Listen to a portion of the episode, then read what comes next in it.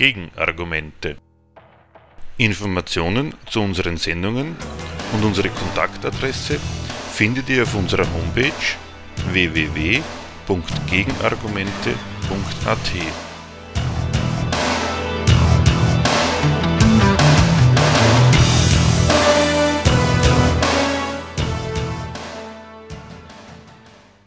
Aus Anlass der soeben stattgefundenen Nationalratswahl bringen wir im ersten Teil unserer heutigen Sendung den Mitschnitt eines Vortrags eines Redakteurs der Zeitschrift Gegenstandpunkt zum Thema Wahlen mit dem Titel Wählen ist verkehrt. Im zweiten Teil beschäftigen wir uns mit dem stattgefundenen Wahlkampf in Österreich und was man daraus über Wahlen lernen kann. Gegenstandpunkt begrüßt alle zur Veranstaltung zu den Wahlen mit dem vielleicht für manche Ohren provokanten Titel Wählen ist verkehrt. Der Ruf von Wahlen ist auch in der Demokratie seit jeher durchwachsen. Es gibt auf der einen Seite ein überschwängliches Lob von Wahlen, das darin besteht zu sagen, Wahlen, das ist sowas wie der Inbegriff der Freiheit des Menschen. Er wählt eben Politiker, er bestimmt da. Und bei Menschen, wo das fehlt, wie in China zum Beispiel, da ist man geneigt, die Menschen für Knechte zu halten. Einerseits. Andererseits, manchmal sogar von denselben Leuten, hört man über Wahlen, dass das ganze Wahltheater in einer einzigen Schlammschlacht besteht, wo sich Figuren inszenieren, die Versprechungen machen, die sie ohnehin nicht halten, sodass das Volk sich in dem Seufzer leicht einig werden kann. Die da oben machen sowieso, was sie wollen. Man findet beides nebeneinander. Das überschwängliche Lob der Wahlen als Inbegriff der Freiheit des Bürgers und das Verächtlichmachen von Wahlen als Schlammschlacht, die von Karrieristen ausgetragen wird, die sich nie an ihr Wort halten. Das ist ein gewisser Widerspruch, manchmal in derselben Brust zu Hause, aber dennoch, die meisten gehen dann doch wählen. Wie passt es zusammen? Ich will versuchen, mich kurz zu fassen und vielleicht damit eine Diskussion anzustoßen und biete drei Thesen über die Wahlen und ihren Sinn und Zweck an. Und die will ich begründen und beweisen. Und wer sich da zum Widerspruch herausgefordert sieht oder vielleicht auch einfach meine Ausführungen nicht versteht, der kann mich jederzeit unterbrechen oder wir steigen hinterher in die Debatte ein. Drei Thesen habe ich anzubieten und, wenn es gewünscht wird, einen Blick auf den aktuellen Wahlkampf und die Techniken der Wahlwerbung und wie sie zu kritisieren sind. Erste These. Das Wichtigste an der Wahl ist das, was nicht zur Wahl steht, aber mit ihr akzeptiert wird. Und das ist immerhin ein kompletter Herrschaftsapparat, eine staatliche Verfassung, die durch Gesetze, Regeln verbindlich macht, wie Menschen in dieser Gesellschaft arbeiten und leben. In einer Marktwirtschaft, heute darf man ja auch wieder Kapitalismus sagen, ist jedermann darauf festgelegt, dass er für seinen Lebensunterhalt Geld erwerben muss. Er muss von Erwerbsarbeit leben. Ob er von Erwerbsarbeit leben kann, das steht auf einem, auf einem ganz anderen Blatt. Das entscheidet sich daran, ob sich Unternehmen finden, die aus seiner Arbeitskraft ihre Rendite schlagen und ob sich das für sie lohnt. Dann hat er Chancen auf einen Arbeitsplatz und entsprechend schäbig ist er in der Regel bezahlt, weil der Lohn eine knapp zu kalkulierende Kost ist. So sieht die Erwerbsarbeit aus, auf die jedermann festgelegt ist. Und die kommt ohne einen politischen Gewaltapparat überhaupt nicht aus. Denn dieses wirtschaftliche Leben, das ist erfüllt von gegensätzlichen Figuren und Interessen. Da liegen nicht nur Arbeitnehmer und Unternehmer im Streit über solche Fragen wie, wie lange wird gearbeitet, zu welchem Geld, zahlt der Unternehmer auch pünktlich das Geld, das verabredet ist, oder auch umgekehrt betrachtet, leistet der Arbeitnehmer die verlangte Leistung ab, auf die der Unternehmer sein Anrecht geltend macht. Mieter und Vermieter liegen unentwegt im Streit darüber, ob die Mieten, die die Vermieter verlangen, überhaupt gerechtfertigt sind durch den Wohnraum, überhaupt bezahlbar sind, durch das Budget, das ein Mensch durch seine Erwerbsarbeit verdient. Und ich könnte die Reihe dieser Gegensätze immer weiter fortsetzen. Die gibt es und das macht notwendig, dass diese Parteien mit ihren gegensätzlichen Interessen so miteinander kooperieren, dass das, was der jeweils andere als Leistung haben will, wofür er im Gegenzug seine Leistung zu erbringen hat, in Verträgen festgeklopft wird, in Verträgen, die Rechtskraft haben, wo ein Staat sich auf den Standpunkt stellt, die vertragsschließenden Parteien werden im Fall, wo die Bringschuld die sie dem anderen schulden, nicht erbracht wird, durch Gewalt auf die Leistung verpflichtet, die sie versprochen haben. Verträge machen diese Gegensätze überhaupt erst gangbar. Genauso im Arbeitsleben oder im Mietrecht. Wenn so ein Erwerbsleben von so einer gesetzgebenden, regelnden Gewalt betreut wird, gangbar gemacht wird, sodass jedem Teilnehmer klargelegt ist, wie weit reicht seine Freiheit und wo findet sie eine Grenze, die der Staat definiert. Dann kommt Wirtschaft und Wachstum in Gang. Dann gibt es sowas wie einen blühenden Kapitalismus mit Wachstumsraten, die vielleicht manche Unternehmer, vielleicht auch viele Unternehmer froh machen, auch den Staat, der ja als Fiskus daran beteiligt ist an den Erträgen. Aber durchaus nicht alle Mitglieder der Gesellschaft zufriedenstellen. Wachstum ist im Kapitalismus von der Folge begleitet, dass Unternehmer in ihrem Konkurrenzkampf um wachsende Marktanteile in der Rationalisierung und Einsparung von Lohnkosten, also in der Freisetzung von Arbeitnehmern, ein wichtiges Konkurrenzmittel haben. Wachstum ist in dieser Gesellschaft durch Armut durch Arbeitslose begleitet, sodass der Staat, der dieses Wirtschaftssystem reguliert und durch Rechte einhegt, eine neue Aufgabe hat. Er muss sich um die Armen kümmern, die die notwendige Begleiterscheinung des Wachstums sind, sodass er einen Sozialstaat mit Arbeitslosengeld, Hartz IV und ähnlichen Formen von Alimentation im Programm hat. Und weil umgekehrt dieses soziale Versicherungswesen das Wachstum nicht zu sehr belasten darf, das die vielen Armen hervorbringt, ist der Staat auch immer damit befasst, die Kosten für Sozialwesen zu verbilligen.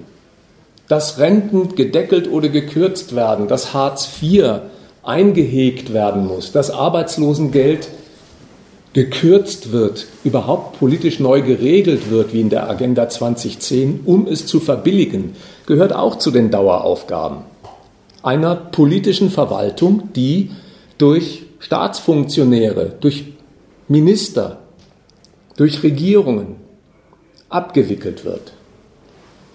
Das ist natürlich zugegebenermaßen nur ein kurzes Spotlight auf diese Art von Gesellschaft, ihre wirtschaftliche und politische Verfassung. Aber diese Geschäftsordnung, die die Politik da mit ihrem Wirtschaftssystem in Kraft setzt, die steht nie zur Wahl. Das ist das Feste, das Unverrückte. Zur Wahl steht ausschließlich das Personal dafür, das Personal, das in die entsprechenden Ämter gewählt wird. Und vier Jahre lang das weiß man ja als normaler Bürger, Kommt es auf die Meinung der Leute zum Erfolg und Misserfolg von diesem und jenem in dieser Wirtschaft und in dieser Politik nicht groß an. Das kann jeder daheim mit sich und seiner Familie ausmachen, vielleicht auch mal einen Leserbrief schreiben. Aber jetzt, wenn Wahlen sind, dann kommt es auf die Meinung der Leute sehr wohl an, weil nämlich alle, die in die Wahlkampfarena steigen, das Wahlkreuz von den Leuten haben wollen. Daran hängt ja eben ihr Wahlerfolg und ihre politische Karriere. Jetzt kommt es also an auf diese Leute, die zu Betroffenen gemacht worden sind. Die Geschäftsordnung, die ich skizziert habe, die produziert Notlagen der verschiedensten Art. Da haben die Mieter ihre Schwierigkeiten mit dem Mietmarkt und wollen eine Mietpreisbremse. Manche Leute haben Schwierigkeiten mit dem Arbeitsplatz, weil sie ihn womöglich verlieren oder mit einem Lohn wirtschaften müssen, den man bei uns offiziell auch Niedriglohn nennt. Diese Unzufriedenheit und andere Formen mehr, die treibt die Leute an die Urnen. Und kein Politiker, der jetzt um die Stimme dieser Leute buhlt, der beschönigt die Not, von denen jeder weiß, ja, das drückt die Menschen, die oft Schwierigkeiten haben, über die Runden zu kommen. Diese Not wird nicht beschönigt, wenn Politiker Wahlwerbung machen, sondern die wird als Hebel eingesetzt. Der Mensch wird nämlich so angesprochen, dass ihm gesagt wird, du als Privatier, du hast Probleme auf den verschiedenen Feldern, bei der Miete, im Beruf oder in der Familie, alleinerziehende Mütter, die nicht wissen, wie sie ihre Kinder ernähren sollen. Du als Privatier, du hast deine Probleme, aber es gibt dafür eine Lösung. Die musst du abtreten an die künftigen Machthaber, die jetzt um deine Stimme buhlen. Du brauchst an deinem Leben, an den gesellschaftlichen Verhältnissen, in denen du dich um dein, deine Existenz mühst, nichts zu ändern.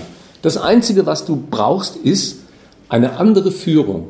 Andere Leute in Ämtern, die sagen, was zu tun ist und was zu lassen ist. Und wenn man das mal nicht bei dieser Banalität der Schilderung lässt, ist es ein extrem widersprüchliches Argument, mit dem die Leute da angesprochen werden.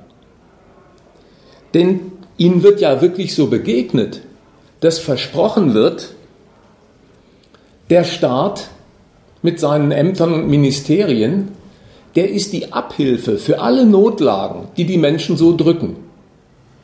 Als Abhilfe wird der ganze politische Apparat in Szene gesetzt. Aber keiner würde je zugeben, dass wenn dieser Apparat alle Notlagen beseitigen kann, also für alle guten Werke mächtig genug ist, dass er dann wohl auch zuständig ist für die misslichen Lagen, die die Leute an die Urne treiben.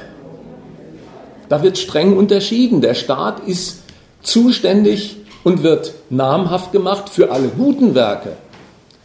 Für das, was als schlechtes Werk zitiert wird, ist er nie verantwortlich. Dann wäre man vielleicht ja auch gar nicht geneigt, die Ämter mit Personal zu besetzen.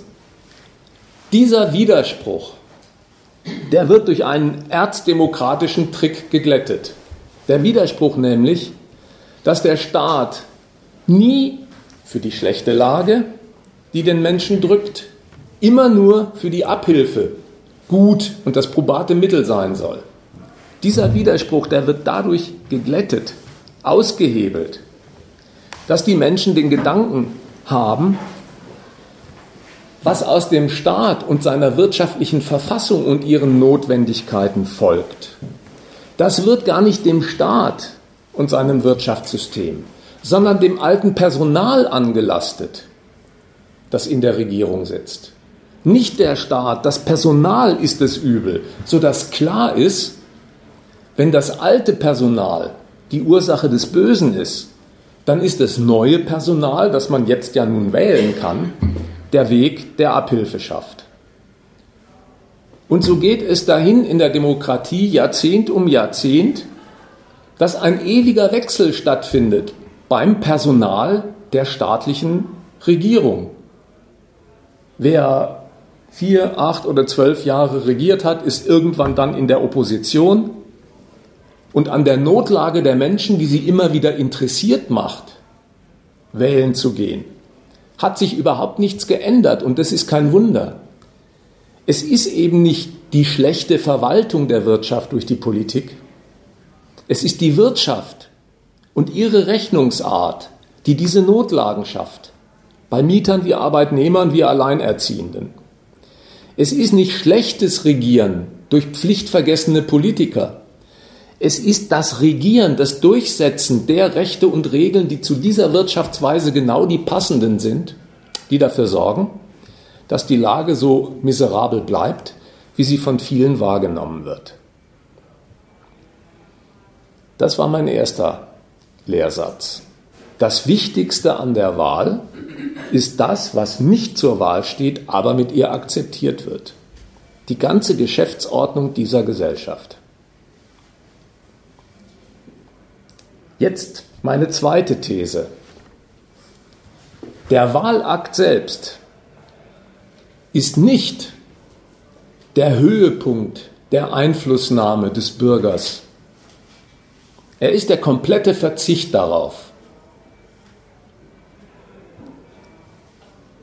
Worin besteht er, der Wahlakt, sodass ich mich traue, diese These auszusprechen? Der Wahlakt besteht in einem ganz einsilbigen Entscheidungsatom. Man macht ein Kreuz. Man macht ein Kreuz. Alles, was über das Kreuz, das man hinter eine Partei malt, hinausginge, weil es einem Interesse Ausdruck verleiht, das würde den Wahlzettel ungültig machen. Man kann auf seinen Wahlzettel nicht schreiben, ich wähle Merkel, vorausgesetzt sie verdoppelt die Renten. Das würde den Wahlzettel ungültig machen und das ist jetzt nicht nur einfach so eine flapsige Floskel, sondern das ist festgeschrieben im Regelwerk der Demokratie. Es gibt kein imperatives Mandat. Man kann Politiker mit seinem Kreuz mandatieren, beauftragen, Politik zu machen. Aber wozu? Quasi einen Imperativ, ein Interesse, einen Befehl, eine Aufforderung mit auf den Weg geben. Das ist verboten. Was passiert mit so einem Kreuz, das der Mensch sich ausgedacht hat, dass es genau bei dieser Partei gut aufgehoben ist? Für sich genommen entscheidet dieses Kreuz gar nichts. Es kommt jetzt auf eine zufällige Addition mit Millionen anderer Kreuze wildfremder Menschen an, die am Ende dann irgendeinen Prozentsatz ergeben. Das Kreuz für sich hat überhaupt kein Gewicht, außer es addiert sich durch die Laune des Zufalls beim Wählen mit Millionen anderer Kreuze zu einem Prozentsatz, der für sich auch noch nicht festlegt, wer welche Politik macht, sondern der entscheidet einzig und allein über das Gewicht einer Partei bei der Bildung von Koalitionen, um an die Regierung zu kommen. Am Ende führt dieses Verfahren dazu, dass alle die, die SPD gewählt haben oder Linkspartei oder sonst wen, einer CDU-Kanzlerin gehorchen müssen, weil diese zufällige Addition der Stimmen zu diesem Proporz geführt hat. Und wenn die Parteien diese Prozentzahlen haben zusammenzählen lassen, nachdem die Leute in der Wahlkabine waren und angekreuzt haben, dann sitzen sie am Sonntagabend in der Elefantenrunde und geben zum Besten, was Sie aus dieser Wahl gelernt haben. Dann sagen Sie zum Beispiel regelmäßig, wie der Wählerwille beschaffen ist, der da gesprochen hat. Der Wählerwille. Der Wählerwille, sagen Sie dann, wenn die Prozentzahlen hm, mal gerade dazu taugen, die große Koalition fortzusetzen. Der Wählerwille hat sich für Kontinuität entschieden, sodass die Große Koalition fortgesetzt wird. Vielleicht sagen Sie aber auch, wenn es für eine Jamaika-Koalition reicht, also die Schwarzen, die Gelben und die Grünen, der Wählerwille war auf den Wechsel abonniert, der wollte den Wechsel. Da ist eins so verlogen wie das andere. Der Wählerwille, auf den sich da berufen wird und von dem gesagt wird, der hätte genau die politische Entscheidung präjudiziert, festgelegt, die jetzt die Parteien in ihrem Koalitionsgerangel treffen. Dieser Wählerwille existiert überhaupt nicht. Man kann überhaupt nicht auf dem Wahlzettel Wechsel ankreuzen oder große Koalition oder Jamaika-Koalition. Der Wähler wird einfach dafür verhaftet, in Anspruch genommen. Eine Entscheidung, die die Parteien im Umgang mit ihrem Ergebnis dann treffen, so darzulegen, wie wenn das genau dem Wunsch des Wählers entsprechen würde. Das ist verlogen, geht aber sehr gut mit dem Wahlkreuz zu machen, ihm zu entlocken, dass darin große Koalition oder Jamaika-Koalition ausgesprochen worden wäre. Das geht deswegen gut zu machen, weil ein Wahlkreuz selbst ohne jeden bestimmten Inhalt ist. Deswegen kann man jeden hineinlesen. Deswegen ist das Ding so interpretationsfähig. Das einzige und der wirklich entscheidende Inhalt dieses Wählerwillens, das ist der, wer dieses Kreuz gemacht hat, der hat Ja dazu gesagt, dass über ihn regiert wird, egal von welcher Partei. Am Ende akzeptieren und gehorchen ja auch Links- oder AfD-Wähler einer CDU oder CDU-SPD-Regierung, wie auch immer. Was der Wählerwille wirklich zu seinem Inhalt hat, ist ein Ja dazu, dass geherrscht werden soll. Von wem, das findet sich im Koalitionsgerangel der Parteien, die mit ihren Prozentsätzen wuchern. Wie wenig das, so ein Wahlakt, mit einer vernünftigen Entscheidungsfindung zu tun hat, das kann man den Attributen entnehmen, die ja quasi noch als hohe Wertschätzung behauptet werden über den Wahlakt. Der sei frei, gleich, geheim. Das sind Attribute, die sind richtig konträr zu allem, was es bräuchte, wenn es um eine vernünftige Entscheidungsfindung geht. Eine vernünftige Entscheidungsfindung Darunter würde ich mir vorstellen, dass die Menschen sich zusammentun, darüber beraten, wie das Leben in ihrer Gesellschaft organisiert ist, mit welchem Ergebnis, zu wessen Nutzen, wer den Schaden davon trägt, ob das notwendig oder vermeidbar ist, ob man überhaupt so weitermachen wie bisher möchte wie bisher. Das wäre eine Entscheidungsfindung. Aber zu so einem Prozess, der der Wahl durchaus nachgesagt wird, passen solche Attribute wie gleich oder geheim über, überhaupt nicht. Geheim wäre doch ein Witz. Wenn es um freie Beratschlagung ginge, dann darf man doch seine Überlegungen und Urteile nicht für sich, also geheim halten. Die möchte man doch geradezu dem anderen offerieren, zur Prüfung vorlegen, um zu schauen, ob man einen Konsens findet. Gleich wäre genauso ein Unsinn. Man möchte doch nicht, dass jedes Urteil über die Art, wie hier gewirtschaftet wird und mit welchen Ergebnissen gleich gilt. Man möchte doch, dass das richtige Urteil zum Tragen kommt, dass man Irrtümer davon scheidet.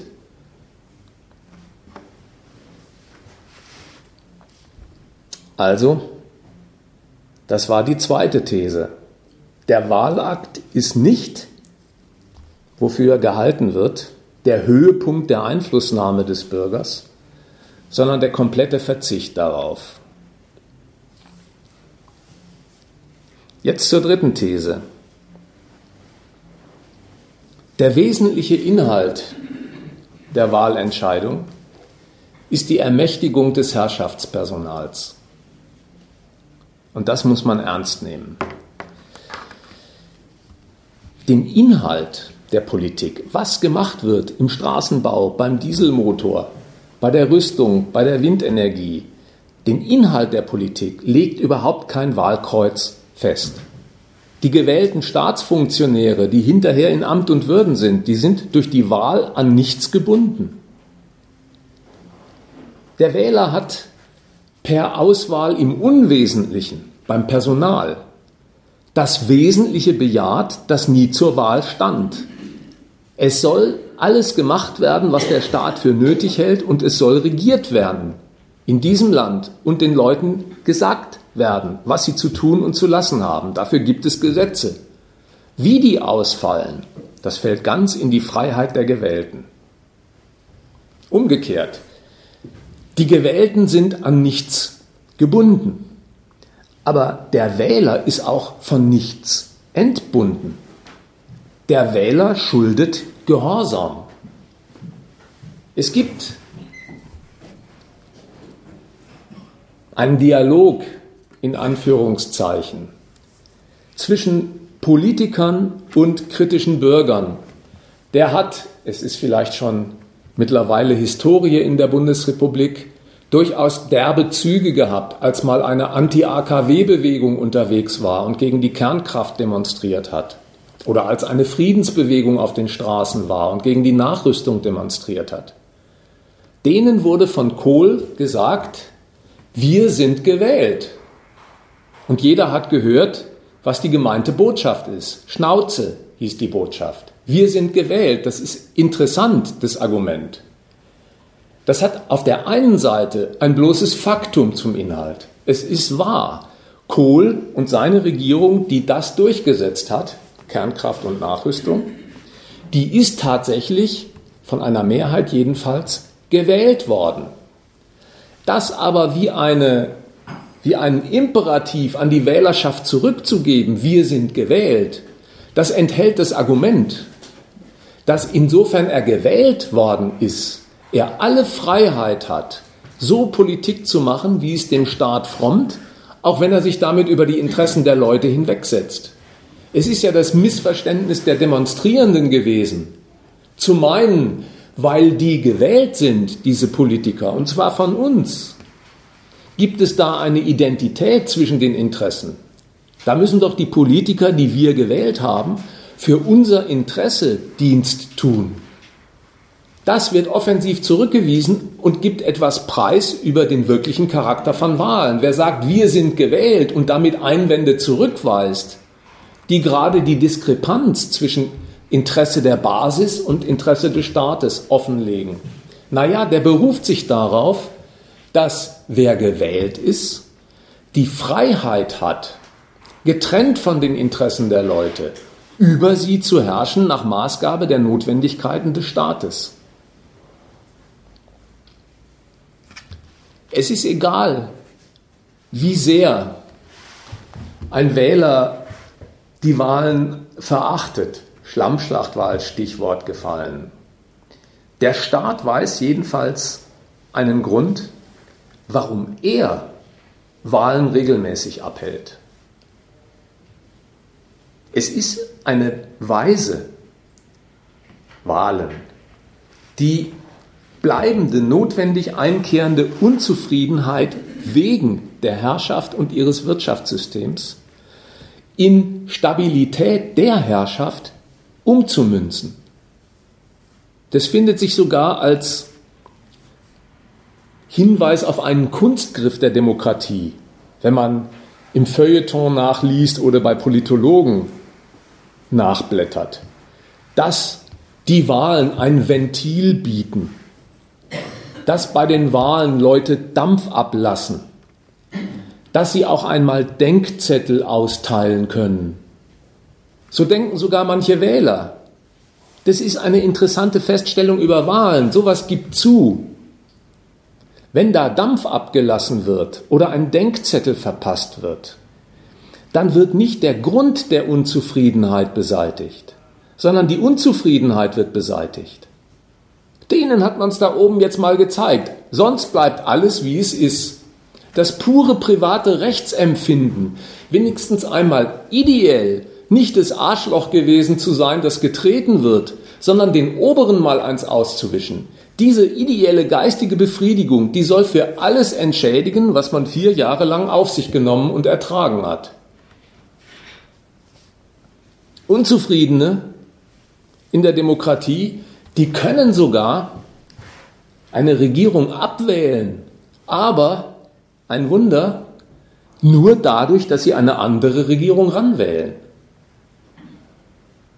Und im Vergleich zu den Praktiken einer Diktatur muss man sagen, verfährt die Demokratie infam. Diktaturen sind im Vergleich zu dieser Technik, die sich in den Wahlen ausdrückt, plump. Diktaturen, die verbieten Unzufriedenheit. Da wird Protestunzufriedener mit Gewalt erstickt. Demokratie schafft es, die von ihr selbst erzeugte Unzufriedenheit durch die Herrschaft und ihre Aufgaben für die Herrschaft produktiv zu machen, indem man die Leute dazu einlädt, auffordert, sie anstachelt. Für alles, was euch passiert ist, gibt es eine Lösung. Wählt einfach anderes Personal, die dasselbe weitermachen. Das war die dritte These. Das Wesentliche der Wahlentscheidung ist die Ermächtigung des Herrschaftspersonals.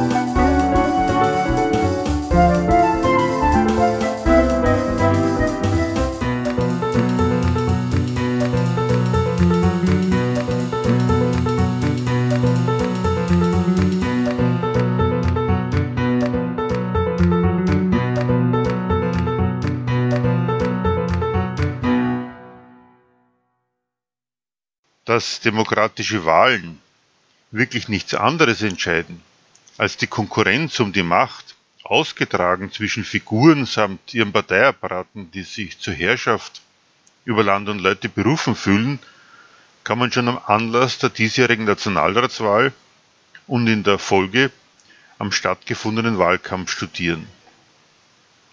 Sebastian Kurz will nach dem Rücktritt seines Parteichefs und des damaligen Vizekanzlers in der Bundesregierung diese beiden Funktionen nicht einfach übernehmen, sondern verlangt erstens von seiner Partei für die Übernahme des Parteivorsitzes umfassende Freiheiten für sich als Parteichef.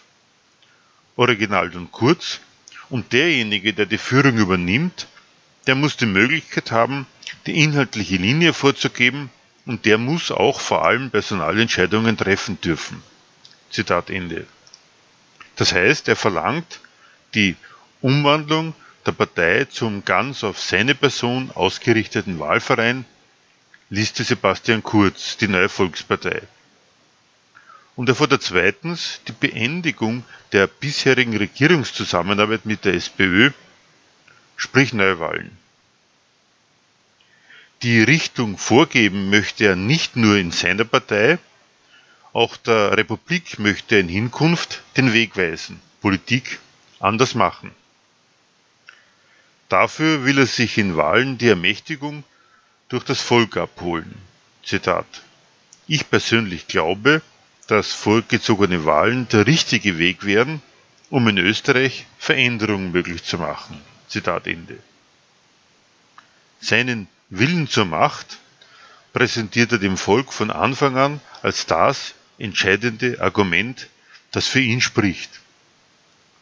Wie der Originalton, ich versuche das zu tun, was ich persönlich für richtig erachte und das auch unabhängig davon, ob es gerade populär ist oder nicht.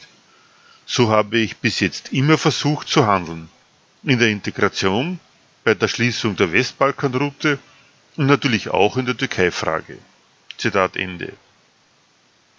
Diese Schließung der Balkanroute wird von ihm im Wahlkampf so oft als Beweis seiner Führungsstärke herbeizitiert, dass bürgerliche Journalisten ihn gegen Ende des Wahlkampfs schon fragen, ob er es schaffen würde, in einem Interview 15 Minuten lang nicht auf die Flüchtlingsfrage zu sprechen zu kommen. Mit diesem neuen Stil es anzupacken, seiner Entschlossenheit zur Rücksichtslosigkeit, empfiehlt er sich dem Volk als dessen personifizierter Wille und geht damit schon auf Wahlwerbung noch lange bevor die ersten Zeilen seines Wahlprogramms präsentiert werden. Worum es am Wahltag, dem höchsten Feiertag, den eine Demokratie zu bieten hat, wie es der österreichische Bundespräsident gleich mehrmals verkündet hat, geht, lässt sich auch am Wahlkampf studieren. Nicht die Bürger zitieren die Politiker herbei und sagen, was die für sie relevanten Themen sind. Es verhält sich umgekehrt. Es sind die Parteien, die den Bürgern Themen präsentieren, mit denen sie sich als die passenden Herrschaftsfiguren in Szene setzen, um so den Bürgern das Material an die Hand zu geben, ihre Konkurrenz um die Macht zu entscheiden. Migration, Wirtschaft und so weiter. Bemerkenswert an den Themen ist vor allem ihre Auswahl, und zwar unter dem Gesichtspunkt ihrer Funktion für die Selbstdarstellung von Parteien und Kandidaten als optimale Machthaber. So findet der freie Wählerwille Beachtung. Als Bezugspunkt für das Bemühen, mehr Aufmerksamkeit als die Mitbewerber auf sich zu ziehen. Das Thema, das in diesem Wahlkampf alle anderen Themen in den Hintergrund gedrängt hat, war die Frage der Migrations- und Integrationspolitik. Die bis vor nicht allzu langer Zeit noch mit negativen Vorzeichen allein der FPÖ zugeschriebene Ausländer-Raus-Politik findet im heurigen Wahlkampf unter dem Titel Migration stoppen Eingang in die Agenda sowohl von ÖVP als auch von SPÖ. Unisono stellen sich die drei großen Parteien vor das Volk und erklären ihm, sie nehmen die verbreiteten Überfremdungsängste ernst und täten das Nötige, um Flüchtlinge fernzuhalten, Asylwerber abzuschieben, überhaupt die Ausländerquote in engen Grenzen zu halten. Worin besteht das Angebot an die Wähler? Nichts an der eigenen Lebenssituation der Leute, an der Lage am Arbeitsmarkt, an Lohn und verlangter Leistung entscheidet sich schließlich daran, ob, welche und wie viele Menschen aus anderen Nationen sonst noch im Lande aufhältig sind. Man mag sich ja an ausländisch aussehenden Personen in der U-Bahn stoßen, aber schon bei der Frage, ob es sich im konkreten Fall um legal hier anwesende Bürger aus anderen Staaten der EU oder um Flüchtlinge handelt, stößt der Beurteilende bald an seine Grenzen. Kein einziges materielles Interesse wird bedient. Der Lebensstandort Österreich gewinnt durch die Entfernung von ein paar Elendsgestalten und Bürgerkriegsopfern aus fremden Ländern rein gar nichts. Einziger, mit einem Programm zur Beschränkung des Zuzugs nach Österreich versprochener Nutzen ist der Schaden anderer Menschen, deren Fluchtbewegung die Parteien versprechen, mit allen ihnen zu Gebote stehenden Mitteln zu unterbinden. Angesprochen wird damit der Bürger als einer, der sich, weil für den Erfolg der eigenen Nation in Pflicht genommen, von seinem Staat zwar keine gute Behandlung, aber im Namen seiner Zugehörigkeit zum Staatswesen doch wenigstens eine Besserstellung gegenüber dem Ausländer erwartet. Kurz als ein um die Nation besorgter. Dass ihre Wähler keinen anderen Standpunkt kennen, davon gehen offenbar alle Großparteien aus. So kontroversiell die Parteien sich einerseits gesehen haben wollen, so wenig kontroversiell waren andererseits die Angebote der drei Parteien in Sachen Migrationspolitik. Keine der Parteien, die nicht Grenzen der Aufnahmefähigkeit Österreichs kennt, die sich nicht für den Schutz der Außengrenzen der EU, der Grenzen Österreichs, die Verteidigung unserer Werte, Asylverfahren ins Verfahrenszentren weit außerhalb der EU und möglichst nahe an den Fluchtländern, verstärkte Abschiebung nicht asylberechtigter und Zuwanderung einzig nach dem Bedarf der österreichischen Wirtschaft ausspricht. Weil Wahlkampf aber Unterschiede braucht, verspricht die SPÖ Migration mit Augenmaß und möchte sich so von der um Wählerstimmen konkurrierenden ÖVP abgrenzen, gerade so, als ob die sich gegen jede Migration ausgesprochen und nicht für eine punktgenaue Auslese der Aufgenommenen längst deren Nutzens für Österreich ausgesprochen hätte. Selbst die bürgerliche Öffentlichkeit kommt nicht umhin, grosso modo festzustellen, dass die Forderungen von FPÖ, ÖVP und SPÖ in der Migrationspolitik inhaltlich nicht wesentlich voneinander abweichen. Sämtliche TV-Konfrontationen zwischen den Kandidaten der drei Großparteien über dieses Thema verlaufen demgemäß einzig um die Frage, wer das Thema als erstes aufgegriffen und auf die Agenda gesetzt hat und wer bloß unter dem dadurch entstehenden Druck nicht anders konnte, als nachzufolgen. Kurz, wer von den Parteichefs in Sachen dieses Anliegens der glaubwürdigste ist. Der neue ÖVP-Kandidat verweist beständig darauf, was er als Außenminister in dieser Angelegenheit schon alles durchgesetzt hat und noch weiter durchzusetzen gedenkt, Stichwort Schließung der Mittelmeerroute. Der SPÖ-Kandidat Christian Kern kontert mit dem Vollholler-Sager, weist damit dieses Anliegen gar nicht zurück, sondern spricht einer solchen Schließung im Alleingang Österreichs nur die Realisierbarkeit ab. Die FPÖ reklamiert für sich den Bonus, diese Schließung als erster gefordert zu haben und spricht sich in ihrer Wahlwerbung selbst das Prädikat zu, Vordenker statt Spätzünder zu sein. Bei so viel Einigkeit in dieser alles dominierenden Sachfrage ist es kein Wunder, dass es allen Parteien ganz entscheidend auf die Persönlichkeit ankommt, die an ihrer Spitze steht. Damit rücken, wie übrigens in jedem Wahlkampf der vergangenen Jahrzehnte, die Figuren und ihre Qualitäten ins Zentrum. Der Wähler möge sich längst der Eigenschaften ihrer Kandidaten wie Führungsstärke, Kompetenz und sogar dem Aussehen des Kandidaten sein Urteil bilden. Das ist die Stunde der Coaches, Wahlberater, Social Media, Task Forces und so weiter und so fort. Von Menschen und Institutionen, die das Handwerk verstehen unter Einsatz sozialwissenschaftlicher Methoden, die Wirkung der Kandidaten auf das Stimmvieh abzuschätzen und daraus Ratschläge für die von ihnen Beratenen abzuleiten. Keine Partei meint, es sich leisten zu können, auf derlei Wahlberater verzichten zu können, geht es doch ganz entscheidend darum, den eigenen Kandidaten als Ansammlung der Eigenschaften und Kompetenzen erscheinen zu lassen, die das angestrebte Amt unbedingt verlangt. Genauso wichtig und die notwendige Kehrseite der Medaille ist es, den gegnerischen Kandidaten all dies abzusprechen. Dirty Campaigning ist dann nur folgerichtig fixer Bestandteil dieses Handwerks, kann sich doch kein Kandidat jemals sicher sein, mit der Darstellung der eigenen positiven Eigenschaften auch schon den Wahlsieg in der Tasche zu haben.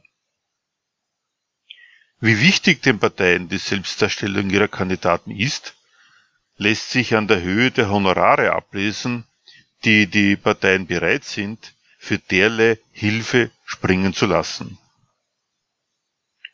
Die erste und entscheidendste Kompetenz. Die Kandidaten müssen als Person glaubwürdig den Machtmenschen darstellen, der das, was das Angestrebte verlangt, gegen alle Widerstände, gegen alle Interessen von Einzelnen und Interessensgruppen durchzusetzen willens und in der Lage ist. Rücksichtslosigkeit, die Freiheit der Macht gegen Kritik, die Fähigkeit zum Durchregieren wird da zum alles entscheidenden Qualitätsmerkmal. Genau für diese Entschlossenheit zum Durchregieren, ausgedrückt und bestärkt mit der Forderung nach Richtlinienkompetenz des Bundeskanzlers, steht der neue Parteichef der ÖVP. Erworben hat er sich diesen unter Anführungszeichen Ehrentitel dadurch, dass er seine Partei entmachtet hat, die sich aus lauter Sorge heraus, die nächsten Wahlen kräftig zu verlieren, seinem Diktat, ihm umfassende personelle und inhaltliche Vollmachten zu geben, gebeugt hat. Für nichts anderes als die Entschlossenheit zur Rücksichtslosigkeit steht auch sein ständiger Verweis darauf, dass er es war, der die Balkanroute für die Flüchtlinge habe schließen lassen. Österreich steht vor einer Richtungsentscheidung. Schaffen wir einen neuen Aufbruch oder bleibt es weiter beim Stillstand? Schaffen wir es als Land zurück an die Spitze oder geben wir uns mit dem Mittelfeld zufrieden? Sagt Kurz. Wir haben den Aufschwung geschafft. Damit du davon profitierst, braucht es Veränderung. Veränderung mit Verantwortung, heißt es beim Kandidaten der SPÖ. Dem Anliegen einer grundlegenden Veränderung hat sich auch der SPÖ Widerbart von Kurz verschrieben. Schließlich hat er doch schon Monate vor dem Kurschen Coup eine Reformkrise in Österreich ausgerufen, einen New Deal für Österreich propagiert und sich mit seiner Grundsatzrede in Wels medienwirksam als der richtige Macher für dieses Programm präsentiert und die mitregierende ÖVP an den Rand gedrängt. In diesem Anliegen, eine grundlegende Veränderung herbeizuführen, Österreich wieder an die Spitze zu bringen, sieht er sich nun mit der Ansage von Kurz, es anzupacken, in der Frage der Führungsstärke herausgefordert. Das Pech von Kern, wie manche Kommentatoren attestieren, er hätte es nach seiner Machtübernahme in der SPÖ verabsäumt, Wahlen auszurufen. Damit und mit allen anschließenden Kompromissen mit der ÖVP hätte er selbst dafür gesorgt, Zweifel an seiner Führungsstärke aufkommen zu lassen. Der Konter Kerns Durchsetzungsfähigkeit braucht Verantwortungsbewusstsein, um Gutes für Österreich zu bewirken, und auf diesem Feld sei er seinem Herausforderer haushoch überlegen. Beleg dafür sei seine ganz persönliche Geschichte. Verantwortung übernommen habe er schon als alleinerziehender Vater, wodurch er, wodurch er sich ganz nebenbei selbst als einen darstellt, der weiß, welche Sorgen die Menschen drücken er verweist auf seinen Erfolg als Manager bei der ÖBB und darauf, dass er das, was Kurz erst noch schaffen will, dass es mit Österreich aufwärts geht, längst geschafft hat. Seine zentrale Losung lautet demgemäß und spiegelbildlich zum Sager Schaffen wir einen neuen Aufbruch von Kurz. Wir haben den Aufschwung geschafft. Damit du davon profitierst, braucht es Veränderung, Veränderung mit Verantwortung, sprich Kern als Kanzler. Offensichtlich nicht darauf vertrauend, dass die Konkurrenz um die Macht auf dem Feld der Persönlichkeit der SPÖ den sicheren Sieg bringt, auf die Frage eines Journalisten der Tageszeitung Die Presse, gibt es etwas, was Sebastian Kurz kann, was Christian Kern nicht kann, antwortet Kern, dieses Politmarketing, da ist er gut, beginnt ein anonymes Anschwärzen des politischen Konkurrenten via Facebook. Für das man keinesfalls verantwortlich sein will, könnte dies doch erst recht wieder ein schlechtes Licht auf die eigene Charakterstärke werfen. Weil nicht geheim bleibt, was geheim bleiben sollte, hat die Republik ihren Dirty Campaigning Skandal, der über weite Strecken den Wahlkampf thematisch bestimmt.